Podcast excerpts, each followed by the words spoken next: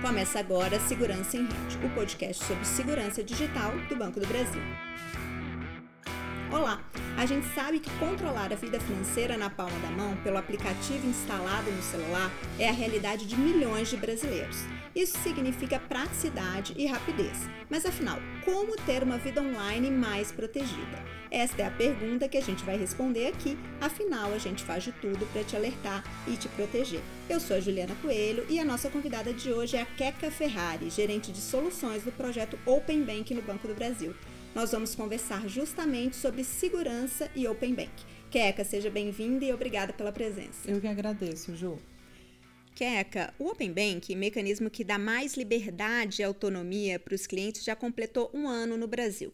Ele nada mais é do que um ecossistema que permite aos clientes levarem suas informações bancárias e financeiras de uma instituição para outra e melhorar o relacionamento e a oferta de produtos, né? Para conseguir melhores taxas, por exemplo. Mas quando a gente fala em compartilhamento de dados, algumas pessoas podem ficar com a pulga atrás da orelha, pensando que as suas informações pessoais correm o risco de vazarem e acabarem em mãos erradas. O Open Bank é seguro? É seguro, Ju. Eu vou trazer um pouco de contexto para a gente entender uhum. como é que se dá né, o movimento do Open Banking no Brasil.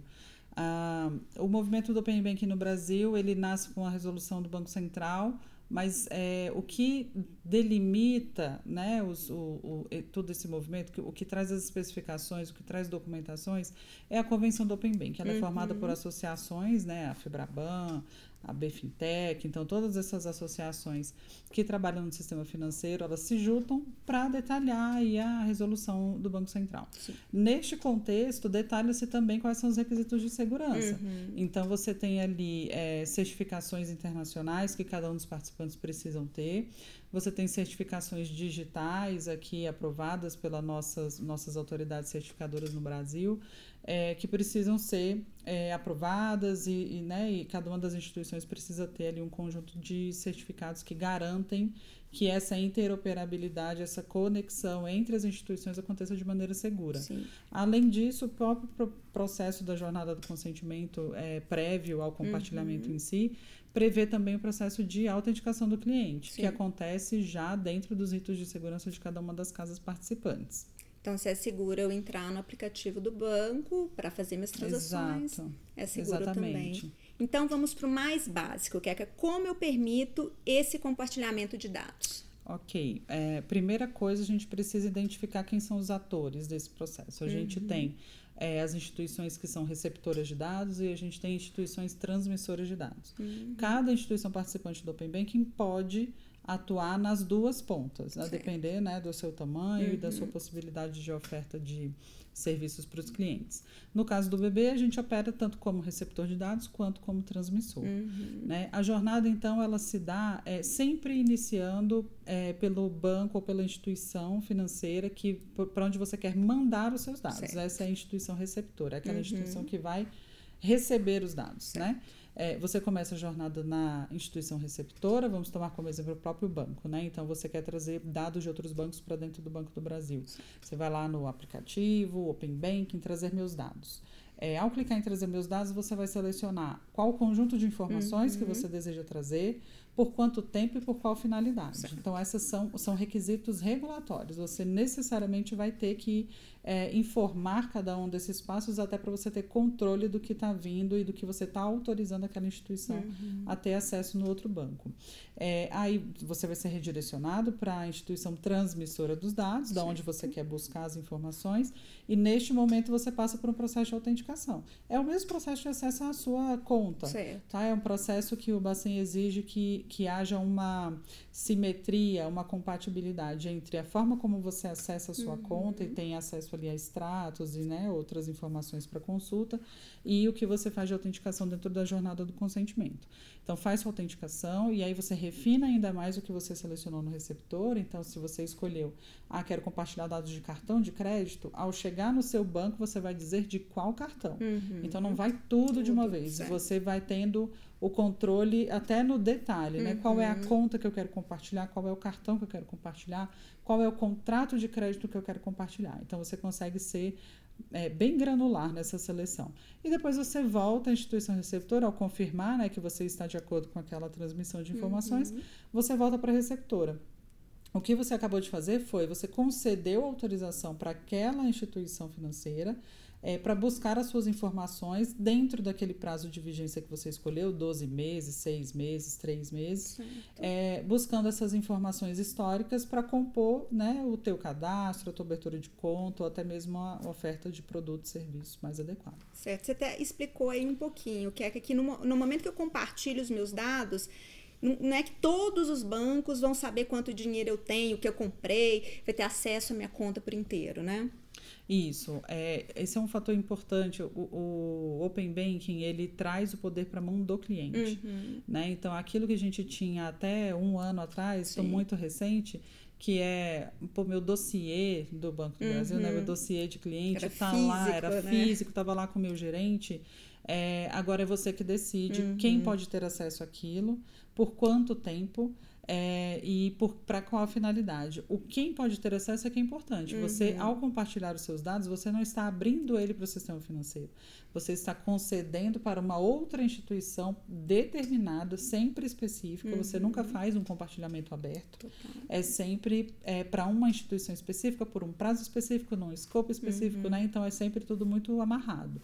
É, isso, é, isso é super importante, Ju, porque dá segurança para o cliente saber exatamente quem está acessando sim, essas sim. informações, né? Então, ao selecionar ali, né, qual é a instituição para qual você vai mandar e também o escopo que a gente fala, né, que são o uhum. conjunto de informação, vem na telinha de resumo dentro da jornada falando, olha, quando você diz que está compartilhando dados de cartão, você está mandando isso, isso, uhum. isso, isso, vem de, detalhado. Bem isso. Esse é um requisito também que o Banco Central exige da jornada para que fique bastante transparente para o cliente o que, que ele está fazendo. E ele pode, inclusive, voltar atrás, né? Se ele mandou os dados, trouxe os dados para melhorar um limite, enfim, e, e por algum motivo ele desistiu, ele pode ir lá. Pode, e... ele pode. A revogação ela pode ser feita a qualquer tempo, uhum. em qualquer ponta, tá? Ou no receptor ou no transmissor, essa escolha é livre do cliente. É, e você não precisa esperar, não tem um tempo de uhum, carência, tá? Não se sentiu atendido, achou né, que levou seus dados, mas não viu benefício, uhum. não encontrou vantagens e deseja cancelar, é possível fazer a revogação. Né? Então, por isso é importante que você tenha confiança nas instituições que você está é, compartilhando as informações. Né? Certo. E quais são os cuidados, então, que as pessoas devem ter para evitar as fraudes com o Open Banking? Certo. É, primeiro passo tem a ver com isso que eu acabei de dizer.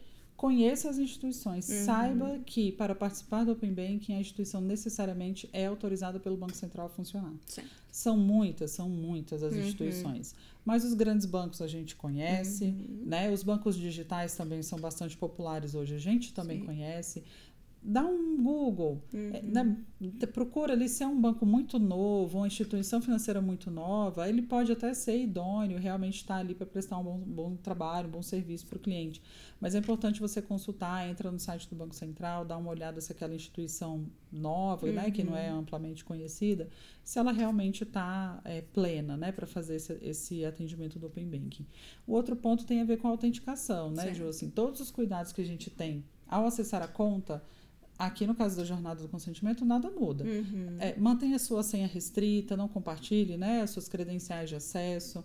É, vai ser sempre pedido a mesma, é, a mesma quantidade né, ali uhum. de fatores de segurança que você usa no, no, login da sua conta, da sua conta no, seja no browser, seja no, no celular, né, em qualquer, uhum. um, em qualquer um dos pontos de contato ali, vai ser a mesma coisa que você vai observar na jornada do consentimento. Certo. Então fique atento né, para uhum. mudança de padrão de cores, né? Essas coisas que a gente é, percebe de maneira muito sutil, uhum. às vezes, nas abordagens fraudulentas, é importante ter é, isso em mente.